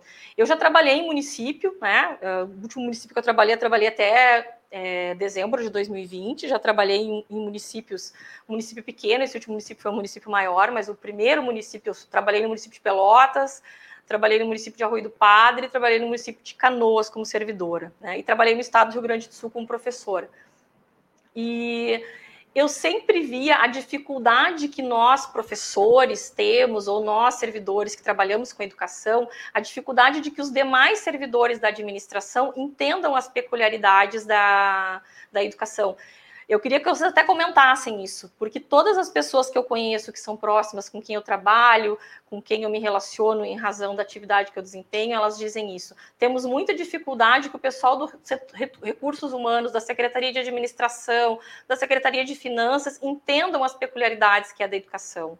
Né? Então, assim, essa dificuldade, ela não é uma dificuldade que é só de vocês. Passei essa dificuldade também, né? Ou seja, muitas vezes a gente precisa explicar para quem não é professor, para quem não é, não tem uma formação na área da educação, para quem não conhece lá o funcionamento de uma atividade escolar, quem é essas pessoas? Tem coisas que só acontecem na educação, e vocês, eu tenho certeza que vocês vão me dar razão. Tem coisas que só acontecem na área da educação. Tem coisas que só existem na área da educação.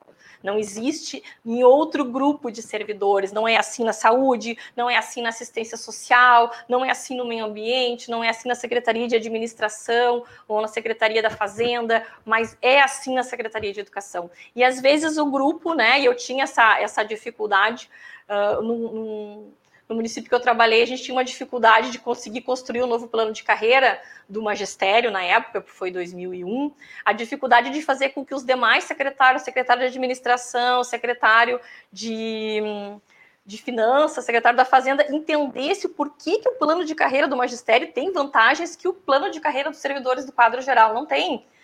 Né? Então, por que, que os servidores do magistério precisam ter um plano de carreira diferenciado? Porque a lei determina sim, a Constituição determina que os profissionais da educação têm, a LDB fala em, em, em planos de carreira do magistério. Mas por que, que os professores têm mudança de nível, por exemplo, quando eles fazem, ou vocês chamam um outro nome em outros municípios pelo Brasil? Por que, que o professor, quando faz um mestrado, por que, que o professor, quando faz uma pós-graduação, ele tem um acréscimo na formação dele, lá no, no vencimento dele, que os outros não têm?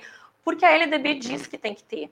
A LDB determina que, que todos os planos de carreira no magistério, ou seja, dedicados aos profissionais do magistério, tenham algum tipo de, pro, de promoção ou de progressão, é a palavra utilizada, que possa valorizar as formações e titulações dessas pessoas e também a avaliação de desempenho. Né? A avaliação de desempenho é, uma, é, uma, é um procedimento que existe para o magistério. Não sei em todo o Brasil, mas aqui no Rio Grande do Sul, nós temos vários municípios que já instituíram a avaliação de desempenho para os seus professores. E por isso eles têm uma vantagem diferente do que os outros servidores não têm.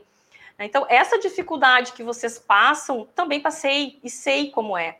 Né? Sei como é a gente tentar explicar, mas por que esses outros servidores não fazem isso? Por que, que os outros servidores não têm essa característica que o magistério tem? Porque é diferenciado. Né? O magistério é uma das únicas categorias que tem previsão de valorização dentro da Constituição. E por incrível que pareça, mesmo a Constituição dizendo que os profissionais da educação precisam ser valorizados, às vezes são os que menos são valorizados. Então, gente, pensando nessa, nessa temática, nesse contexto, né, foi nós criamos o curso sobre os profissionais da educação. O curso se chama Profissionais da Educação no atual cenário uh, normativo e legal, né, que a gente está vendo. Por que dentro do cenário normativo legal? Porque nós temos hoje uma nova, uma nova concepção de legislações, nós temos leis diferentes, nós temos a lei do novo Fundeb, nós temos a questão de planos de carreira. Então, esse, esse treinamento ele vai ser voltado para trabalhar com profissionais da educação, não são só profissionais do magistério, são da educação, onde nós vamos lá analisar várias, vários aspectos dentro desse dentro desse, dessa temática. Por exemplo, qual é a, a, legislação que se aplica a eles, qual é a formação, qual, como é que fica o acúmulo de cargos, né? Por exemplo, profissionais do magistério, eu sei que existe possibilidades de acúmulo de cargo, dois de professor, um de professor com supervisor. Isso existe também para quem é secretário de escola. Essas questões. Piso nacional do magistério, é só para o magistério, é para os profissionais da educação? Já vimos isso na segunda-feira também, mas lá nós vamos ver com mais tempo jornada de trabalho, né? ou seja, a, a, carga horária dos profissionais do magistério. E aí vem a diferenciação: carga horária de profissionais do magistério não é a mesma coisa de carga horária dos profissionais da educação.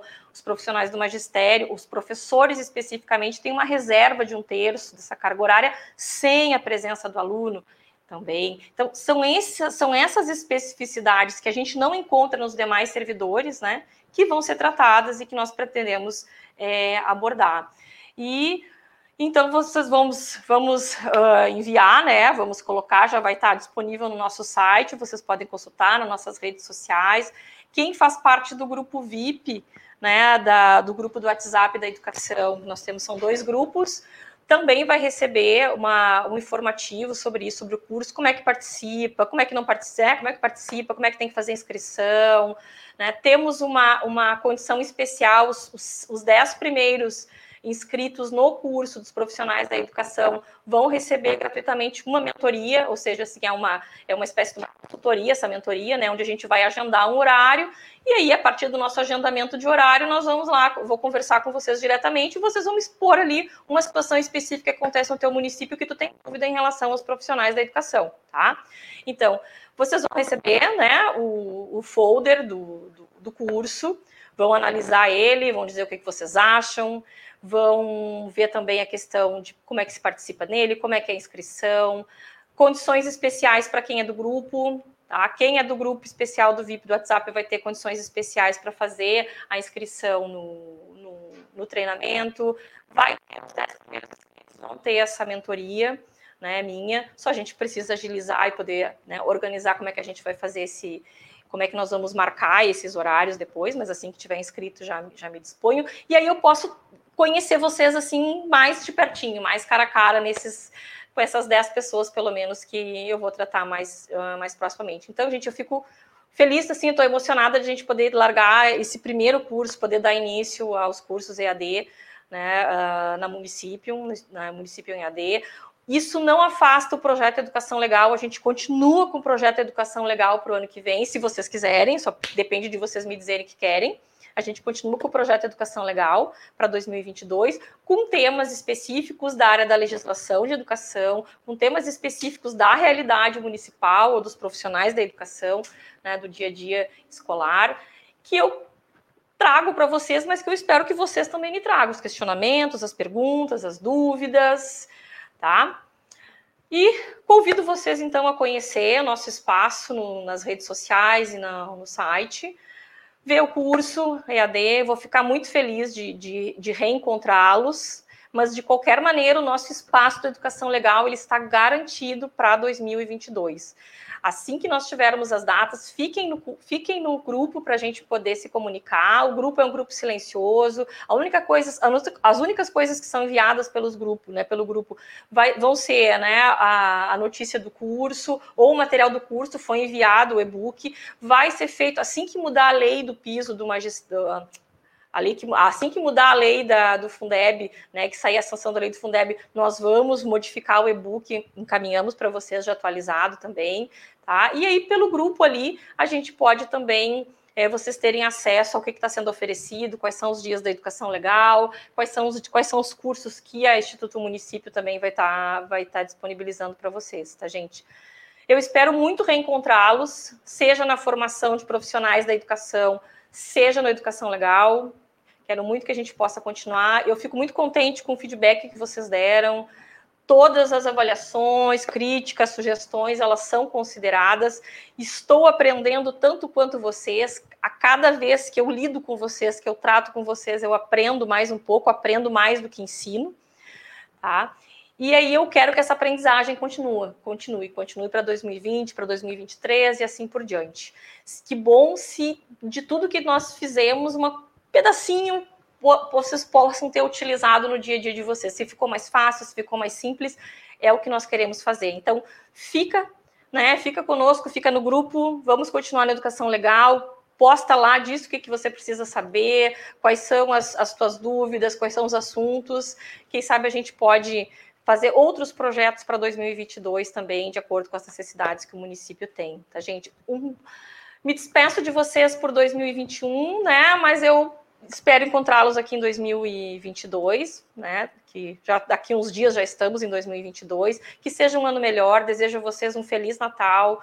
Que a gente tenha um ano novo de um renascimento, onde a gente pretende estar saindo dessa pandemia, onde se pretende uh, fazer um trabalho de qualidade, onde vai se retomar mais as atividades presenciais, as aulas, onde nós vamos conseguir, dentro da educação pública, recuperar né, essa defasagem que nós tivemos nos últimos dois anos, sendo né, tudo tão improvisado muitas vezes.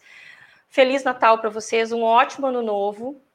E eu espero vocês aqui lá em janeiro de 2022, assim que nós tivermos as datas e a programação da educação legal, passamos para todos, tá? Um abração para todos e muito obrigado pela participação de vocês.